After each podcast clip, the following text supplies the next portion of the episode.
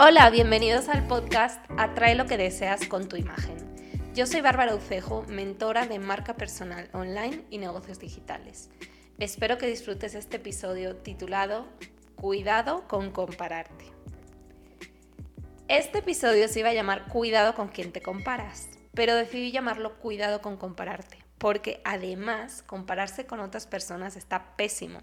Pero lo que yo quiero enfatizar con la reflexión de hoy es justamente que si te vas a comparar, no lo hagas con cualquiera. Y no, no me refiero a que apuntes alto, que aspires a lo máximo, que seas ambicioso o ambiciosa, por ahí no van los tiros. Me refiero justamente a lo contrario. De los cientos de profesionales del desarrollo personal con los que he hablado sobre su negocio digital y su marca personal online, veo que cometen el mismo error que yo cometía cuando iba empezando en esto. Querer imitar a los grandes.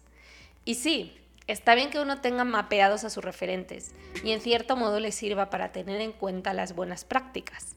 Pero el problema aflora cuando literalmente pensamos que si a fulanito, que lleva 10 años en el mercado, le funciona hacer A, B y C, entonces a nosotros también nos tiene que funcionar. Y tú podrías decir, oye Bárbara, pero tú siempre nos dices que nos cuentas lo que a ti te ha funcionado para que lo hagamos y ahora dices que no hay que fijarse en lo que otros hacen. A ver, a ver, a ver, no nos confundamos. Yo lo que digo es que cuando hablo con profesionales que quieren prestar sus servicios online, tener clientes del mundo digital y se les ocurre compararse con profesionales mega posicionados que llevan 20 años de experiencia en el mundo online, están descuidando que estos profesionales tienen ya una escalera de valor esto es, productos de diferente rango de ticket para múltiples targets, y pretenden tener lo mismo a tres meses de haber iniciado su proyecto. Sorry que sea muy sincera y muy franca, pero no les va a funcionar. Yo cometí el mismo error de empezar la casa por el tejado, de crear un curso low cost y mil y un elementos de imagen antes de preguntarme qué necesitaba la gente de lo que yo podía enseñarles. Entonces me di cuenta que la mejor forma de posicionarse rápido es creando un programa de asistencia e implementación premium y dedicándome única y exclusivamente a mi cliente ideal actual. Las personas que me piden ayuda para vender por Amazon, Mercado Libre o similar, les digo, sorry, pero no puedo ayudarte. Y sí, me han llegado a insultar en mis anuncios por eso, e incluso amenazarme con hundirme públicamente por no querer darles una sesión gratuita que era expresamente para mi cliente ideal. Lo bueno de esto no tan bueno es que uno no está en modo reactivo, esperando a ver qué trabajo le ofrecen y hacerlo medio bien solo por ganar un dinero y subsistir.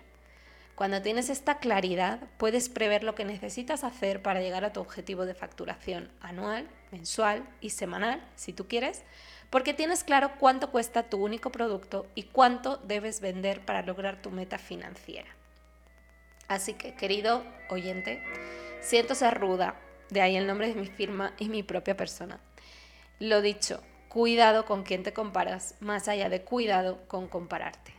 No subestimes los años que le costó a esas personas que admiras llegar a donde están. Afortunadamente, Internet no miente y todo queda almacenado en la nube. Así que lo mejor que puedes hacer cuando veas a alguien a quien deseas parecerte es ver cómo lo hacía cuando llevaba uno, dos, tres años y verás que no tiene nada que ver con el profesional que ves ahora mismo en las redes.